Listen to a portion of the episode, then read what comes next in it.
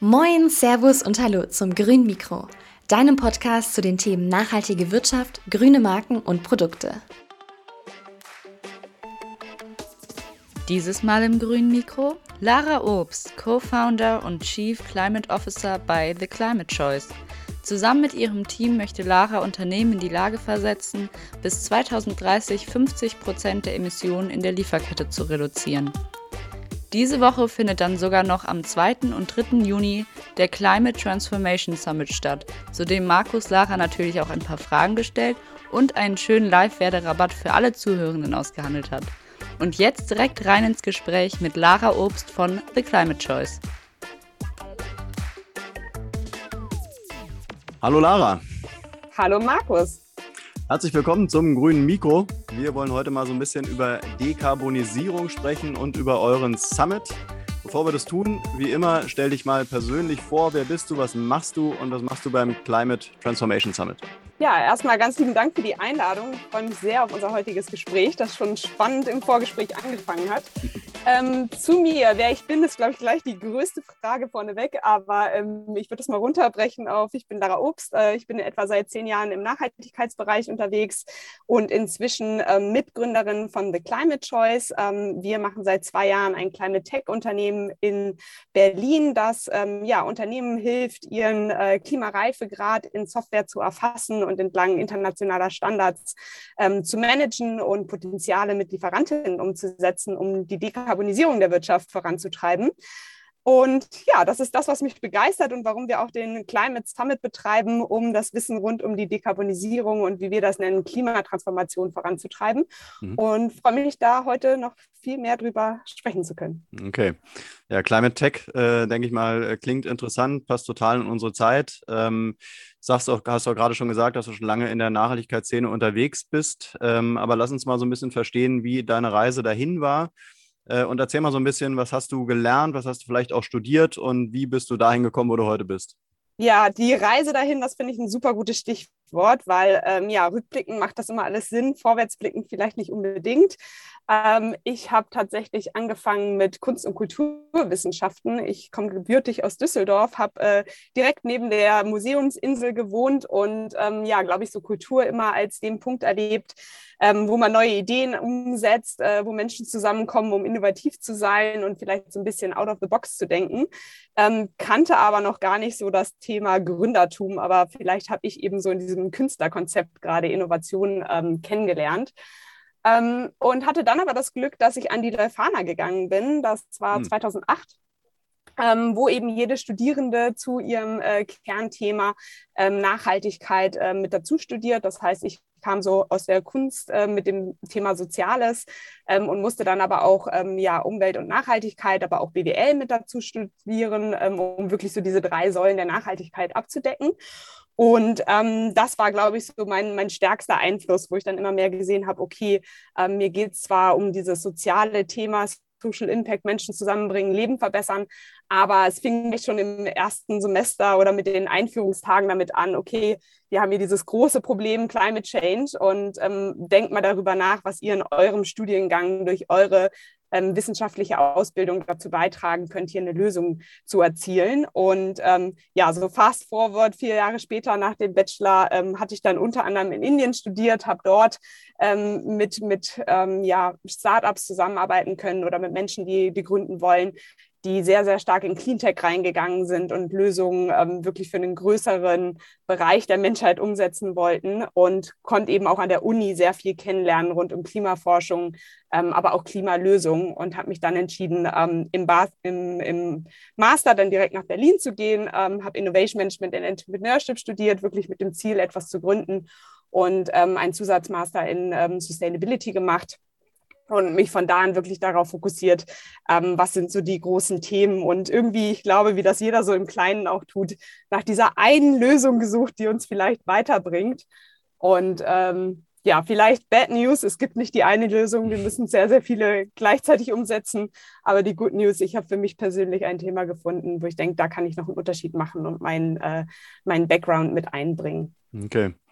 Ja gut, da muss ich jetzt ein bisschen äh, näher drauf eingehen. Leuphana äh, ist uns natürlich ein Begriff. Äh, ich weiß nicht, ob dir auch Stefan Schaltegger äh, in deiner Karriere über den Weg gelaufen ist. Okay, genau. zudem haben wir immer einen, einen regen Kontakt äh, gehabt. Ähm, denke, also 2008 hast du angefangen mit deinem Studium in der, bei der Leuphana.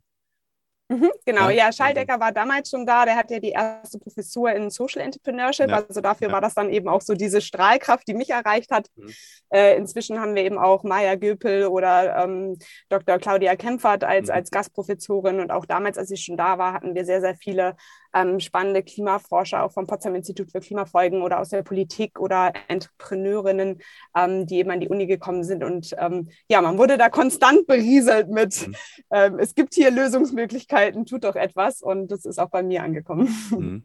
Aber wie war denn so dein ähm, Feeling so damals 2008? Also wir hatten so die ersten Schritte so ähm, in Universitäten wie die Leuphana, die ja wirklich jetzt ein, eben Nachhaltigkeit als Fokusthema hat, äh, so 2010, 2011, da spielte das natürlich auch schon eine Rolle.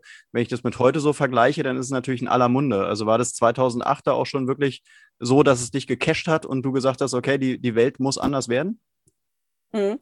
Ja, also glücklicherweise ähm, muss ich sagen, ich bin ein ziemlich großer Fan von dem Uni-Konzept, ohne da jetzt okay. zu viel Werbung machen zu wollen. Ich war damals mit einer der ersten Studierenden, wo das ganze Konzept neu aufgesetzt wurde. Es hatte auch seine Problematik, aber wirklich so ähm, mit dem Hintergrund, ähm, ja, dieses Multidisziplinäre ähm, für Studierende möglich zu machen und auch den Austausch äh, mit verschiedenen ähm, ja, Perspektiven der Nachhaltigkeit. Ähm, das hat wahnsinnig gut funktioniert, hatte vor allem auch sehr engagierte Studierende. Also ich persönlich habe nur andere Studierende kennengelernt, die eben auch ähm, voller Motivation waren, etwas zu tun. Ähm, wir hatten unter anderem ähm, den Gründer der Tomorrow Bank inzwischen, mhm. ähm, der bei uns eben auch äh, ja, Vorträge gehabt gehalten hat oder bei Startup Begins mit dabei war. Ähm, ich hatte Studierende, die eben bei, bei Greenpeace oder anderen NGOs, WWF, äh, gleichzeitig halt gearbeitet haben und im Studiengang waren. Das hat man natürlich auch so mitbekommen. Ähm, also man lebte da schon sehr in einer Klimabubble, äh, mhm. die einen sehr inspiriert hat. Aber was man natürlich merkt, seitdem hat sich die Außenwelt sehr verändert. Also mhm. für uns war es damals, glaube ich, noch sehr revolutionär, ähm, dass dann auch nach dem zweiten Semester fast alle vegan gegessen haben und man sich da ein Zeichen gesetzt hat. Äh, das ist äh, inzwischen schon, äh, würde ich sagen, der Mainstream geworden. Aber auch, wie wir, in welchem Maße wir über Nachhaltigkeit sprechen, ähm, hat sich sehr verändert und ich muss sagen, für mich hat sich die Tiefe auch noch mal weiterentwickelt. Also auch mit meinem Wechsel dann in den Master. Ähm, ich konnte an der TU Berlin zusammen mit ähm, Professor Dr. Ottmar Edenhofer, das ist immer ein recht mhm. langer Name, mhm. ähm, vom Potsdam Institut für Klimafolgen den IPCC-Report studieren. Das ist also der ähm, Report des Weltklimarats, der alle vier bis fünf Jahre rauskommt und so den Status quo und die Daten hinter dem Klimawandel zeigt, aber auch die Szenarien, wo wir uns hinbewegen. Ähm, und in der Tiefe hatte ich dann auch nochmal sozusagen im Master dann noch, ein, noch einen zweiten ja, Hintergrund. Und auch da hat sich dann schon die, die Diskussion verändert, weil einfach die Dramatik sich ja leider über die Jahre auch immer weiter zugespitzt hat. Und ähm, als ich in meinem Bachelor angefangen habe, war es ähm, noch so, würde ich sagen, dass es auch ein Thema war, was einfach auch sehr viel Spaß gemacht hat. Das tut es mhm. mir auch bis heute. Ähm, aber ich glaube, auf dem Weg bis heute ähm, hat es eine Breite erreicht in der Gesellschaft, aber auch eine, wo wir merken, dass es halt eigentlich auch schon fünf nach zwölf ist und wir jetzt wirklich anfangen können, in die Umsetzung zu gehen. Mhm. Was würdest du denn sagen, äh, wie viel hat die Klimabubble, so wie du es gerade selber genannt hast, äh, heute mit dem ähm, Arbeitsmarkt zu tun? Also sind die Leute jetzt wie du, die aus so nachhaltigen Universitäten hervorgehen, ähm, gibt es genug Arbeitsplätze für die? Ähm, ich glaube, das ist gar nicht, also ich würde schon noch sagen, dass wir eine Klimabubble haben, wo es natürlich noch mal normaler ist, sich mit den Themen zu beschäftigen und auch in der Tiefe und vielleicht auch in der Bandbreite, wo das halt wirklich auch das ganze Leben beeinflusst. Ähm, aber beruflich gesehen, ähm, glaube ich, erfahren wir gerade einen sehr, sehr spannenden Shift. Dass wirklich in jeder Industrie, in jedem Unternehmen und ich würde sagen, bald auch in jeder Position, die man in einem Unternehmen hat, äh, Klima eine Rolle spielt. Und ähm, wir haben dazu letztens erst so ein, ja, ein Thema bearbeitet, dass es wirklich so CEO sagt, äh, ich brauche unbedingt jetzt einen Klimabeauftragten, warum haben wir noch keinen? Und dann ja. ist es ein bisschen so, naja, vor drei Jahren hast du gesagt, wir sollen die Stelle nicht ausschreiben. Ja, genau. ähm, das hat sich jetzt auf jeden Fall verändert, dass ähm, vorneweg durch die Veränderungen im Finanz Finanzmarkt, wo einfach wirklich Climate Disclosure, also die Angabe von, wie manage ich als Unternehmen Klima, ähm, verpflichtend wird und dazu aufkommende Regulation. Das ist jetzt wirklich ein strategisches ähm, Top-Priority-Thema in jedem einzelnen Unternehmen ist. Und ich glaube, deswegen werden händeringend nach Leuten gesucht, die Klima im Hintergrund haben. Mhm. Ähm, und um die Frage zu beantworten, ich glaube, dafür wird es noch mehr Jobs in Zukunft geben. Mhm. mhm. Ich glaube, ihr sucht aktuell auch Mitarbeiter, ne? Ähm, ja, ja, tatsächlich, wie, in verschiedenen Hintergründen. Denn, was würdest du denn sagen, wie nachhaltig sind, sind ähm, eure Jobs? Also wenn man sich jetzt bei euch bewirbt, äh, ist das bei euch ein ähm, nachhaltiger Job, kann man das so sagen? Mhm. Ja, tatsächlich haben wir heute noch einen Team-Workshop gehabt rund um unsere Values, also was mhm. ist äh, wichtig oder was erwartet einen. Und wir haben so die, die Bereiche äh, People, Impact, Growth. Mhm. Ähm, natürlich ähm, schauen wir, dass, dass jeder von uns halt ähm, ja einen Teil, einen Unterschied machen möchte, Teil dieser Klimatransformation sein möchte. Ähm, es gibt auf jeden Fall auch Stellen und wir haben eine offen, das ist Head of Climate ähm, Performance, ähm, wo man sich eben auch mit den Standards auseinandersetzt, wo man für uns auch strategisch das Produkt weiterentwickelt, Kunden betreut und wirklich gemeinsam aufbaut, ähm, dass wir so on the edge of the, mhm. Ähm, ja, von der Standardentwicklung dran sind. Gleichzeitig gilt das aber natürlich auch für unser Tech-Team, dass ähm, dort alles ähm, Menschen sind, die halt ähm, sehen möchten, dass sie mit ihrem Produkt wirklich was in der Industrie verändern. Und das ist gerade bei einem Startup, denke ich, sehr, sehr spannend, dass man äh, daran beteiligt ist, das Produkt wirklich auf die Straße zu bringen oder in den Computer ähm, und auch direkt mit dem Kundenfeedback das weiterentwickeln kann.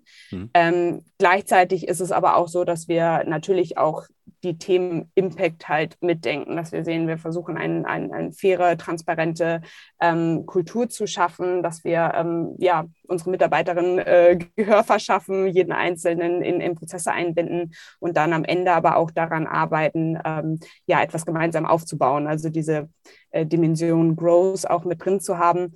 Ähm, wobei da natürlich auch immer die Frage ist, ähm, wie definiert man Sustainable Growth? Äh, also wir hatten da sehr spannende Diskussionen heute. Okay. Hm. Okay, dann lass uns mal so ein bisschen äh, zu eurem Unternehmen äh, kommen und auch zu der Idee. Ähm, wer hat denn The Climate Choice äh, ursprünglich mal gegründet und was war so die Vision oder die, die Intention dahinter? Mhm. Ja, ganz am Anfang waren das tatsächlich äh, mein Mitgründer Yasha Tarani und ich. Ähm, wir haben uns tatsächlich an der Leuphana kennengelernt, ähm, bald jetzt auch vor zehn Jahren. Das war so 2011. Ja, es sind zehn Jahre. Ähm, und haben damals nie gedacht, dass wir zusammen gründen, waren aber in der gleichen Gründerinitiative.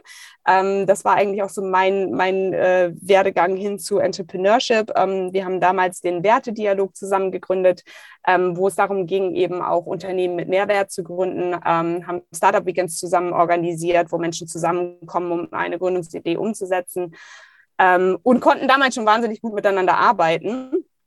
Und ähm, Jascha hat dann in der Zwischenzeit sieben Jahre lang ein Softwareunternehmen aufgebaut und verkauft, ist 2017 daraus gegangen.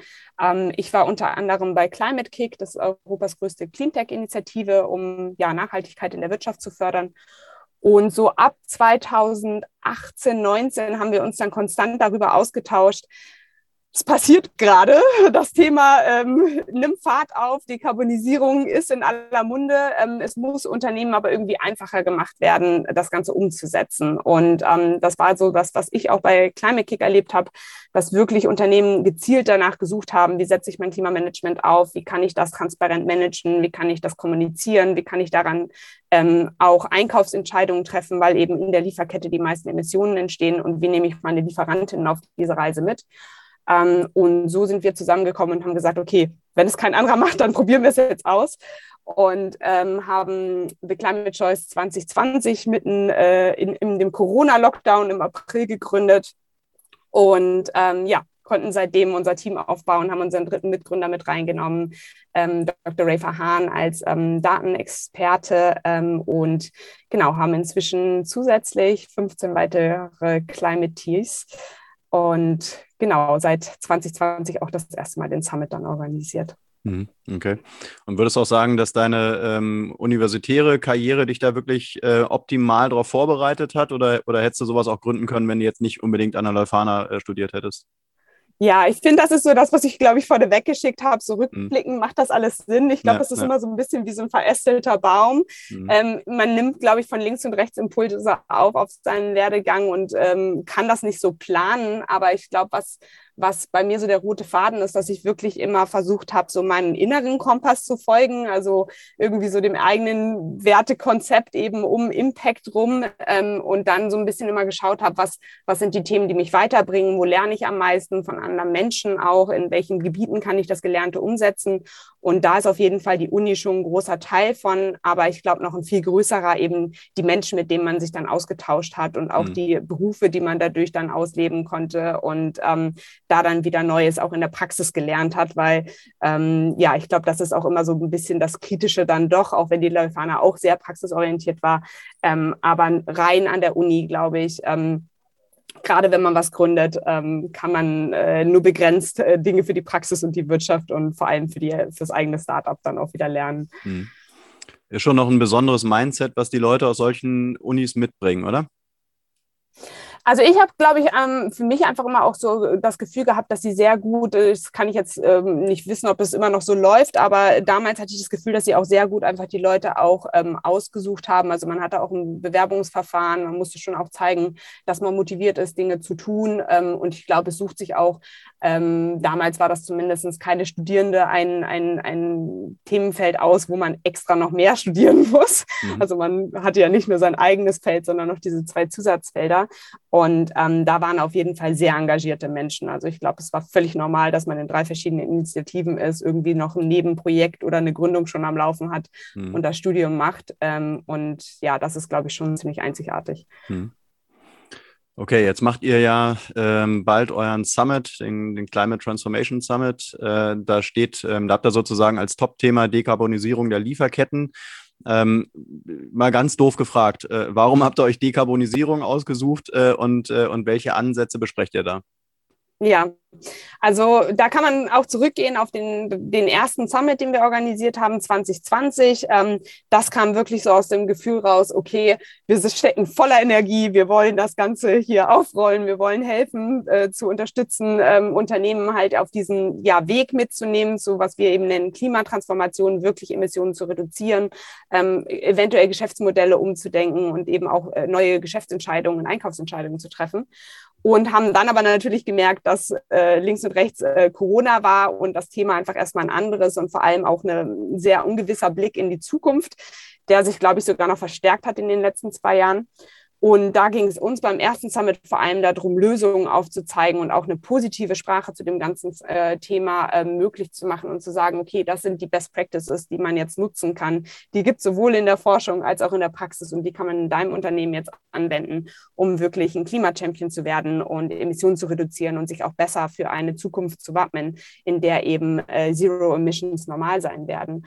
Mhm. Ähm, und das haben wir inzwischen weiterentwickelt. Auch im letzten Jahr war natürlich Corona noch sehr präsent.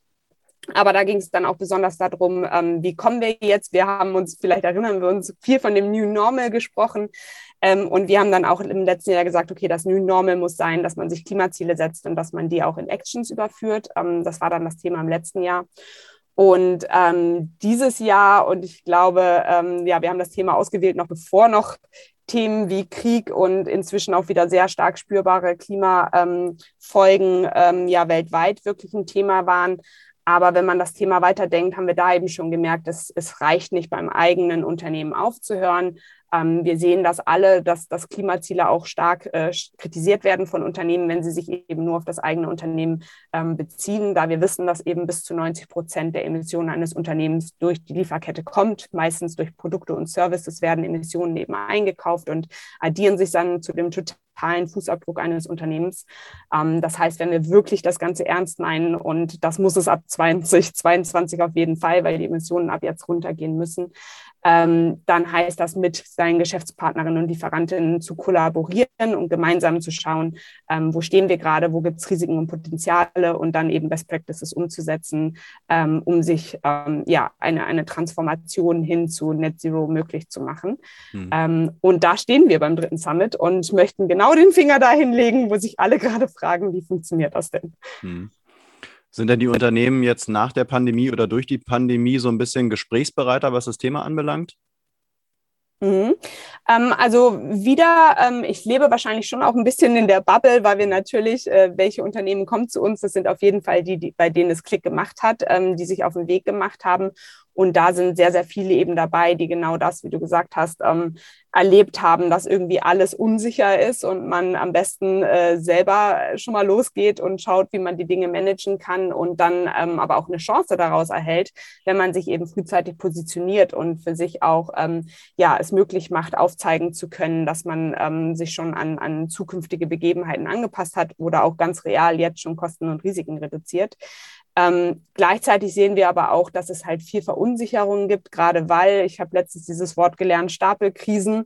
sozusagen in unserer Realität sind, ähm, dass ich glaube, dieses Thema, wo wir 2020 angefangen haben, wieder sehr präsent wird, zu schauen, okay, was wird denn schon getestet? Was machen denn andere schon mal, sich zu benchmarken und auch von anderen Unternehmen zu lernen, ähm, dass halt bislang sehr viel Silo-Denken auch noch in dem Thema ist und häufig auch Angst, irgendwie etwas zu kommunizieren, weil man das Gefühl hat, man ist noch nicht so weit. Ähm, und da möchten wir so ein bisschen die Angst nehmen beim Summit und auf der einen Seite sagen, okay, wir sind alle noch nicht so weit äh, und wir stehen wirklich alle ganz am Anfang, aber dann auch, wir können voneinander lernen und ähm, gemeinsam eben da auch ähm, ja, für uns äh, ein, ein, ein Business-Netzwerk sozusagen kreieren, wo man ähm, Wissen austauschen kann und am besten Fall auch kollaborieren. Mhm. Ähm, und deswegen ist unser Fokus da auch einen sehr interaktiven Summit zu organisieren, wo man wirklich auch mit den Teilnehmenden viel in Austausch kommt mhm. ähm, und nicht nur mit den Expertinnen vermeintlichen, sondern voneinander lernen können, mhm. ähm, um, um Best Practices umzusetzen. Mhm. Jetzt wollen wir natürlich nicht allzu viel vor dem Summit vorwegnehmen, ähm, aber wie gelingt denn Dekarbonisierung in Deutschland? Kannst du mal irgendwie so ein paar Praxisbeispiele von euren Teilnehmern ähm, erzählen? Ja, ähm, also wir haben die letzten Jahre tatsächlich den Summit auch gegliedert in diese ähm, ja, sieben bis neun Impact-Kategorien, die man in allen ähm, auch wissenschaftlichen Studien immer wieder findet.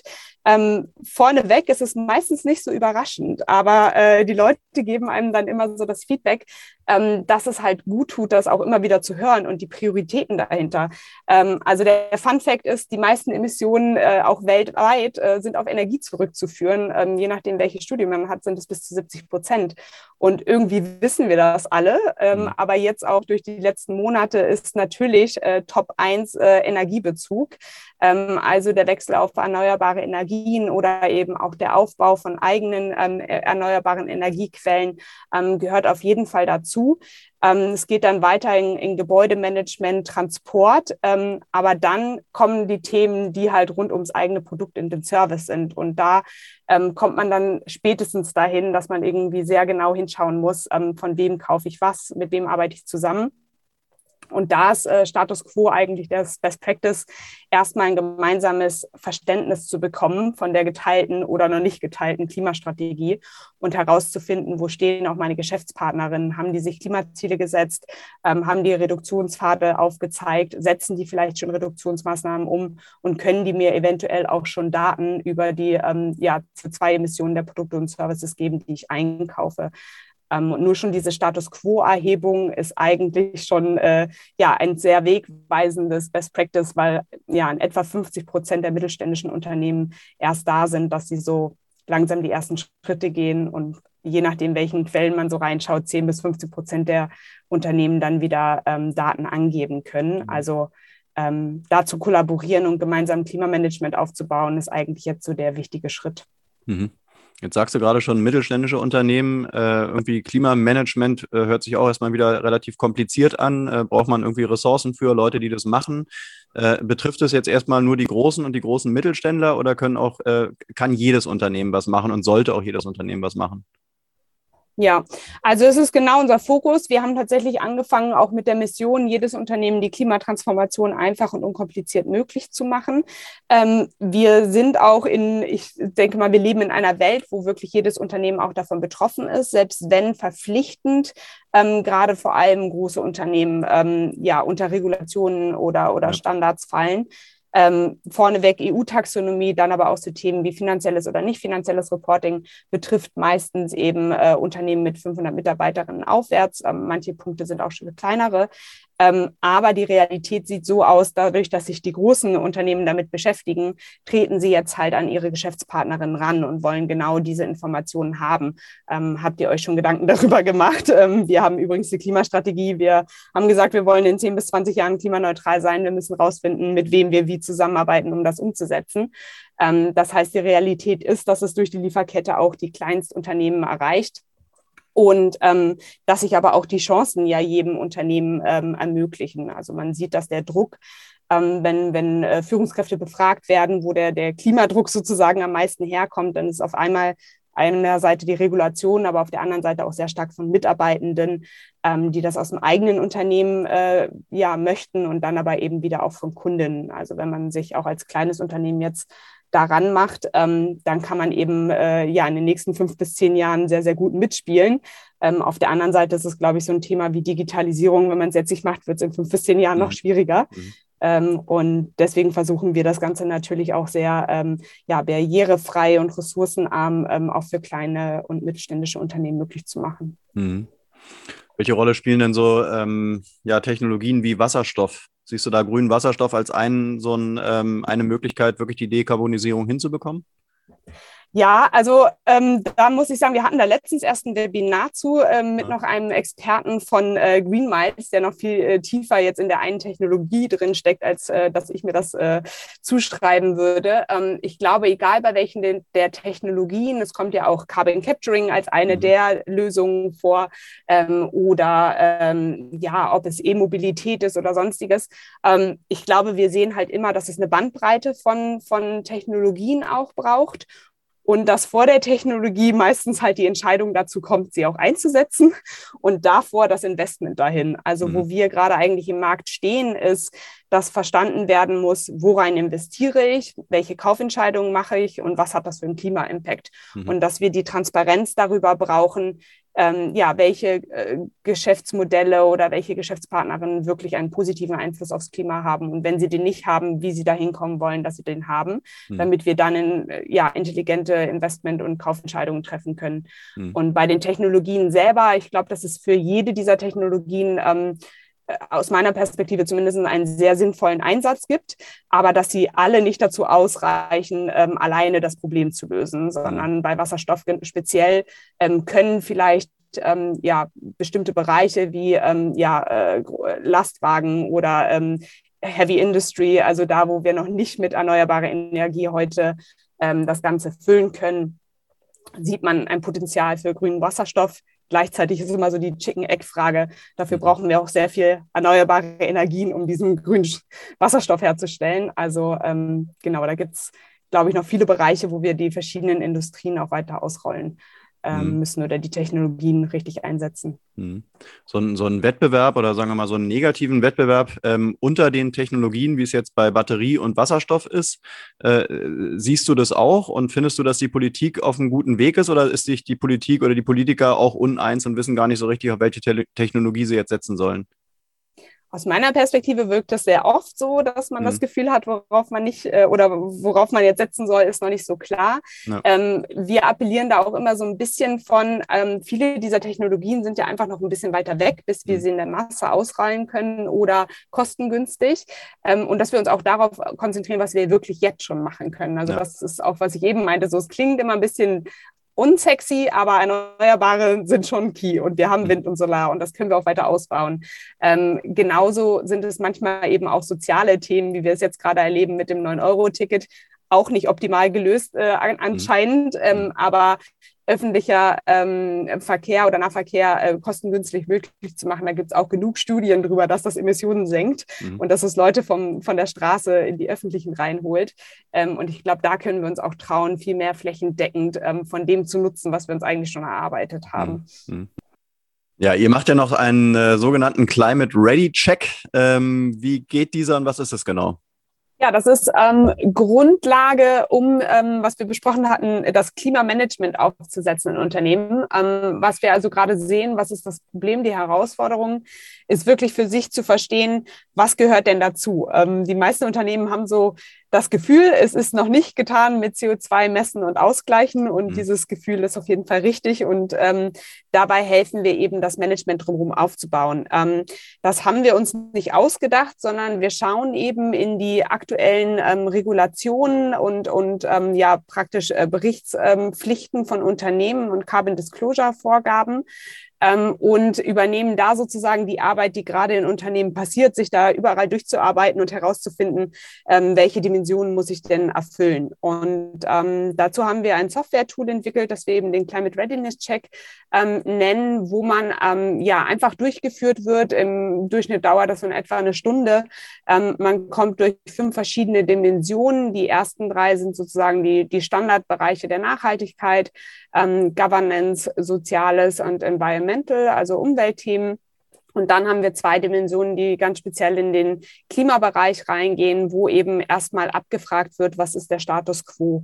Ähm, liegen eben schon Klimadaten vor? Ähm, gibt es Klimaziele, Reduktionsvorgaben? Und dann aber auch ganz genau wurden schon, ähm, was wir eben besprochen hatten, diese ganzen Themen rund um Best Practices, wurden schon Maßnahmen umgesetzt. Mhm. Und wenn man sich da einmal durchgearbeitet ähm, hat, dann ähm, hat das eben den Vorteil für sich erstmal zu erkennen, ähm, was ist der, wir nennen das Klimareifegrad meines Unternehmens, ähm, wo habe ich Risiken, wo habe ich Potenziale und dann aber auch da nicht stehen zu bleiben, sondern wirklich handlungsorientiert ähm, ja aufgezeigt zu bekommen, welche Transformationsaufgaben man zu tun hat und dann aber auch, was für Dekarbonisierungsactions ähm, man umsetzen kann und hat dadurch dann ähm, in unserer Software ein Dashboard, wo man ähm, seine Climate Scorecard aus diesen fünf Bereichen sieht, ähm, das auch innerhalb vom, vom Unternehmen äh, nutzen kann. Wir sehen, dass da teilweise eben die Klimabeauftragten dran arbeiten, genauso dann eben aber auch Strategie, Finance oder ähm, Einkaufsabteilung draufschaut und dass man diese Daten dann auch vergleichbar hat entlang eben der gleichen äh, und mit äh, Geschäftspartnerinnen das Ganze teilen kann, ähm, sodass der zweite Schritt ist, diese, diese Datenprofile dann eben auch in unserer Plattform teilbar zu machen und gemeinsam mit ähm, ja, Business-Kontakten ähm, oder Geschäftspartnerinnen, wenn man das denn möchte, nutzen kann, um eine gemeinsame Klimastrategie umzusetzen. Mhm. Okay. Ähm, dann kommen wir nochmal zurück zu eurem Summit. Ähm, was für Experten, äh, Wissenschaftler oder Entscheider ähm, bringt ihr denn da zusammen? Aus welchen Bereichen? Ja, also uns ist das sehr, sehr wichtig, da eben diese ähm, äh, Multiperspektiven zu haben. Äh, tatsächlich kann ich noch gar nicht alle ankündigen, weil wir da auch äh, noch zehn Tage vorher mit ein paar Leuten so in Absprache sind. Ähm, wir haben in den letzten zwei Jahren hatten zum Beispiel als äh, Schirmherrin ähm, hatten letztes Jahr Claudia ähm, Kempfert mit dabei, davor das Jahr Eckhard von Hirschhausen. Wir sind gerade auch noch ähm, da dran, jemand aus der, der Klimaaktivisten-Szene sozusagen dazu zu bekommen. Ähm, und dann haben wir aber eben ähm, ja Menschen, die einmal aus der Wissenschaft kommen, Politik und ähm, aus der Praxis. Ähm, bei der Wissenschaft haben wir ähm, Dr. Stefan Ramsdorf mit dabei, der uns so den, den Einblick geben wird in den Status quo des Klimas. Das nehmen wir auch gleich vorne weg, um einmal so die Grundlage zu setzen und dann das aber nicht als, äh, ja, hier bleiben wir stehen zu nehmen, sondern zu sagen, okay, jetzt haben wir zwei Tage interaktiven ähm, Summit, wo wir daran arbeiten können, ähm, Schritt für Schritt die, die Sachen weiter umzusetzen und voranzutreiben. Mhm. Ähm, und dann haben wir aber auch im Hauptpanel ähm, ja, jemanden vom, vom Europäischen ähm, Parlament mit dabei, wo wir dazu sprechen werden, was sich eben gerade auch auf Ebene EU-Taxonomie und so weiter tut. Ähm, genauso aber auch vom Global Reporting Initiative, ähm, was eben sozusagen der de facto Standard ist, wenn man sich im Unternehmen bislang sein Nachhaltigkeitsmanagement anschaut, ähm, wo wir darauf zurückblicken, was hat sich da eigentlich die letzten 10, 20 Jahre getan? Ähm, warum wird der, der Bereich Klima eben auch so wichtig in, in diesen 17 Nachhaltigkeitszielen, die wir ja haben? Ist, ist Klima natürlich einer davon und wie bindet man das ein? Ähm, und dann haben wir verschiedene ähm, Fireside-Chats, nennen wir das, wo wir in einzelne ähm, ich sag mal, Erfahrungsbereiche oder ähm, ähm, Erlebnisse in Unternehmen sozusagen, die sich gerade überall wiederfinden, reinschauen. Und das geht dann von was heißt es eigentlich, wirklich klimaneutral zu werden? Und so diese mhm. Betonung auf wirklich, haben wir das alles schon rausgefunden oder wo stehen wir da gerade eigentlich? Ähm, dann gehen wir einmal rein in, was heißt ähm, ja, Datenmanagement rund um das Thema. Wir haben dann natürlich auch nur eine Perspektive darum, wo es eben um die Transparenz und das Reporting geht. Ähm, wir haben da aber unter anderem ähm, IBM und Microsoft und ähm, Schneider Electric auch in einem Panel mit dabei, wo wir schauen, okay, welche Systeme gibt es eigentlich bislang und was passiert da so. Ähm, und dann am zweiten Tag gehen wir ganz tief in das Thema ähm, ja, Umsetzung entlang der Lieferkette rein, wo wir ähm, darüber sprechen, wie kann man denn eine äh, Climate Ready Supply Chain aufbauen, ähm, wie geht Kollaboration mit Lieferanten, teilweise ja auch in, in Ländern, die wahrscheinlich auch noch andere Krisen zu bewältigen haben. Ähm, und da haben wir ähm, ja ganz spannende ähm, äh, Partnerinnen mit dabei, die wirklich auch global arbeiten ähm, und in unterschiedlichen Bereichen, entweder als Konzerne ähm, oder dann auch ähm, teilweise in der Entwicklungshilfe, ähm, wo wir so ein bisschen auch zu versuchen zu verstehen, was ist denn so in den letzten 10, 20 Jahren in den Bereichen passiert und was passiert vielleicht heute und wo müssen wir morgen aber noch hin. Ähm, und da bin ich selber sehr gespannt, viel zu lernen. Und ich glaube, da wird es vor allem auch viel um dieses Wort eben Transformation gehen, ähm, weil ich glaube, das darf man immer nicht vergessen, so viel wir über Klima und Daten und, und Software reden, um das Ganze zu managen. Ähm, am Ende müssen wir uns halt einfach trauen, neue Entscheidungen zu treffen und uns selber empowern, äh, auch daran zu glauben, dass wir die Macht haben, das zu ändern. Ähm, und ähm, ja, unsere Mission ist auf jeden Fall voranzubringen, auch zu zeigen, noch ähm, entscheiden wir darüber, wie das in Zukunft aussieht. Und ähm, dass man gerade auch als Unternehmen, die wir ja vielleicht schnell so auf die schwarze Seite der, des, der Klimawelt ordnen, äh, dass man gerade da einen großen Hebel hat, um wirklich äh, drastisch Emissionen zu reduzieren und damit ähm, einen Unterschied zu machen. Hm. Und wie laufen eure Panels und Workshops so ab? Wie kann man sich das vorstellen? Mhm. Ja, wir haben ein ähm, ziemlich spannendes interaktives Tool gewählt, das heißt AirMeet. Ähm, da loggt man sich erstmal ein. Ähm, das hat auch den Vorteil, dass wirklich jede Teilnehmerin selber ähm, ein Profil sich erstellen kann, auch äh, ja, Links hinterlegen, Webseite, LinkedIn und so weiter, ähm, sodass hier auch wirklich der Austausch und das Netzwerken unter den inzwischen fast 900 Teilnehmenden ähm, ja auch wirklich vorangetrieben werden kann, auch während die Panels laufen.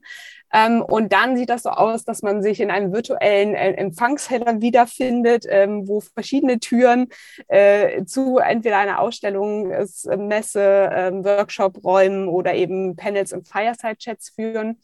Ähm, das ist dann aber auch übersichtlich in einer Agenda, wo man sich einfach von einem Punkt zum nächsten klicken kann und auch das Programm zusammenstellen möchte ähm, oder kann, wie man möchte.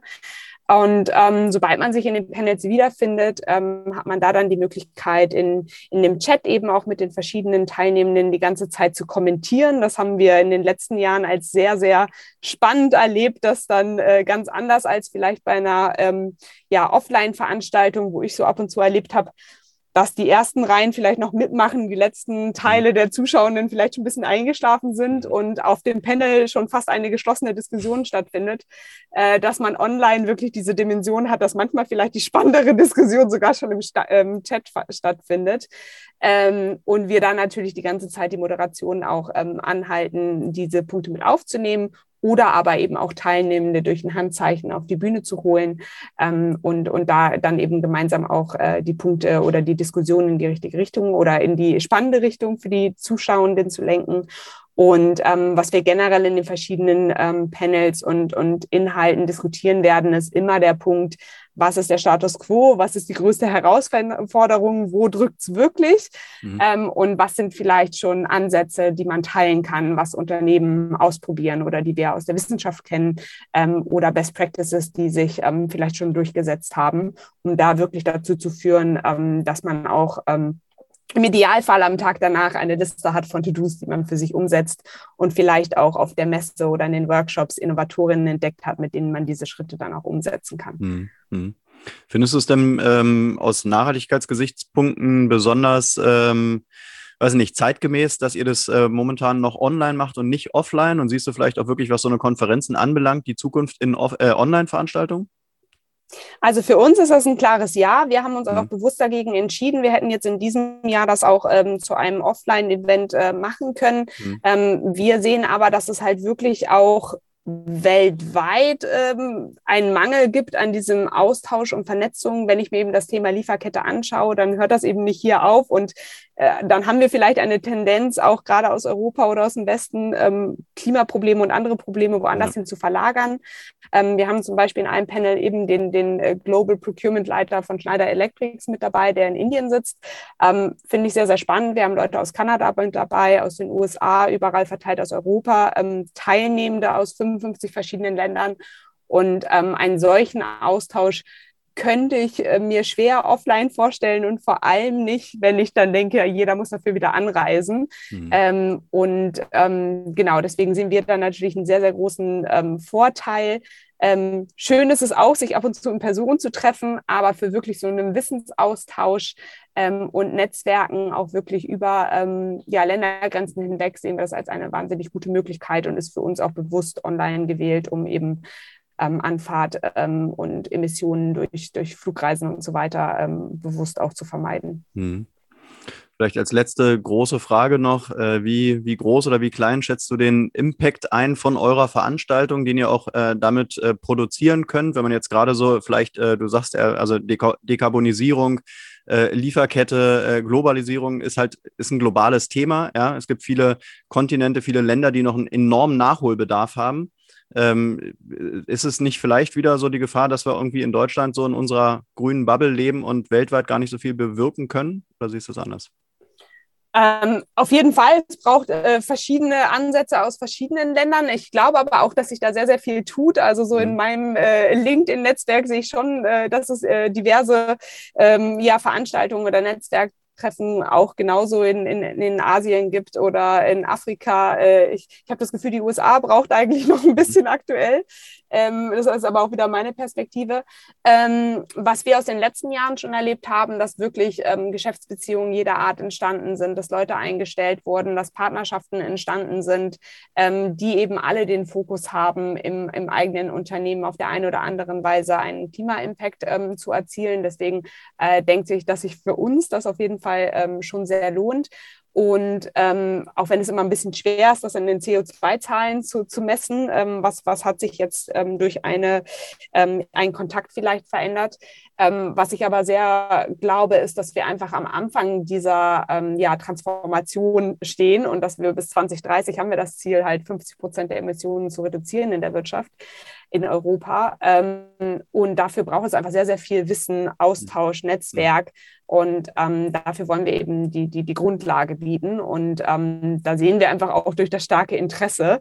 Ähm, wir hatten schon im ersten Jahr 500 Teilnehmende und ähm, ja, Tendenz steigend, mhm. ähm, dass sich wirklich so viel mehr Unternehmen damit beschäftigen. Und dafür wollen wir eben auch ähm, eine Community aufbauen und, und die Möglichkeit ähm, bieten, sich da auszutauschen. Und ähm, wenn wir dann Leute haben, die am nächsten Tag äh, den Energiesupplier äh, wechseln oder eben äh, in ein strukturiertes Klimamanagement eintauchen, dann glaube ich, hat sich das auf jeden Fall gelohnt. Mhm. Okay, und zu guter Letzt vielleicht noch irgendwie ein Aufruf oder ein Wunsch an die Community. ja, äh, immer gerne. Also noch ähm, wir stehen jetzt gerade vor äh, etwa sieben Tage vor dem Summit. Ähm, noch kann man mit dabei sein, da es eben eine Online-Veranstaltung ist, ähm, ist das Ganze relativ unkompliziert machbar, ähm, außer sich äh, noch die Zeit im Kalender zu buchen. Ähm, ich lade alle sehr, sehr herzlich ein, äh, dabei zu sein. Ähm, wir freuen uns auch live Werde damit als Community-Partner zu haben und deswegen einen Discount-Code für alle Zuhörenden zu haben. wenn man also 20 Prozent vom Ticketpreis sparen will, dann kann man sehr gerne unter, ähm, ich glaube, das heißt Enter Your Promo Code äh, und ist blau auf der Webseite bei den Tickets eingeblendet. Ähm, da kann man da live werde at CTS ähm, 20, ähm, 2022 eingeben ähm, und erhält dann eben sein entsprechendes Ticket mit 20 Prozent Rabatt. Und ähm, ja, wir freuen uns auf jeden, jede, die, die teilnimmt und ähm, sich da selber einfach informieren möchte, was man im eigenen Unternehmen anders machen kann und ähm, wie man da zum Climate Champion wird und jetzt loslegt. Ähm, weil da braucht es einfach alle von uns. Ist genauso wie mit den Technologien, kann keine Firma alleine umsetzen. Und ich glaube, es wollen auch alle aktuell Teil der Lösung sein. Deswegen freue ich mich sehr da, ähm, euch kennenzulernen. Ja, sehr cool, Lara. Ich glaube, du hast uns äh, überzeugt, mitgenommen, motiviert. Äh, ich bin gespannt auf den Summit. Äh, wir freuen uns, dass wir euch unterstützen dürfen und äh, dir bis dahin noch äh, ja, ein bisschen, bisschen Schlaf und Erholung, damit du da ordentlich durchstarten kannst. Und vielen Dank fürs Gespräch. Freut mich sehr. Danke dir, Markus. Und ähm, ja, großartig, was ihr auch an, an Wissen und Informationen verbreitet und äh, äh Live Werde inspirierend nach vorne bringt. Äh, also freut mich auch sehr, da Teil sein zu können. Herzlichen Dank. Danke. Und das war's auch schon wieder für heute mit einer neuen Folge Grünes Mikro. Alle Infos und Links zu diesem Podcast findest du in den Show Notes. Wenn es dir gefallen hat, dann abonniere uns gerne auf den gängigen Streaming-Plattformen und lass eine Bewertung da. Wir würden uns freuen. Bis zum nächsten Mal.